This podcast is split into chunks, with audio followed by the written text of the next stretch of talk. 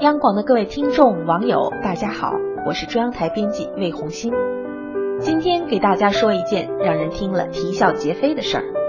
陕西岐山县鲁家庄村的孙先生替他卧病多年、生活不能自理的残疾爷爷去领镇上发放给残疾人的福利，结果大冬天的领到的居然是一件超短裙和一件超短裤。家人看了哭笑不得，这不是戏弄老百姓吗？孙先生说。一直以来，送东西、拍照、走人等走过场时的慰问就广受诟病。但如果送的东西能吃能用，也算是给受助者的安慰。给残疾爷爷发超短裙、超短裤的福利，不仅使人心寒，更让人羞愧。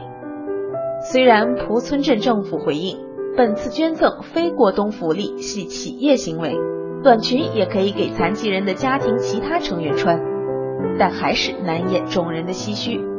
毕竟慰问不是施舍，福利不能强迫，即便是好心，也要考虑受助者的感受。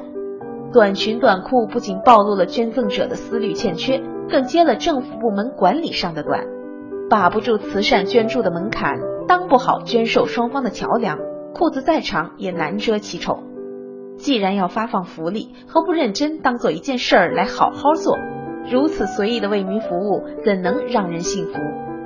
不过说到头，虽然这件事情闹了乌龙，让人看了笑话，但若是能引起当地政府的警醒，也不枉那让人啼笑皆非的超短裙的到来了。祝各位晚安。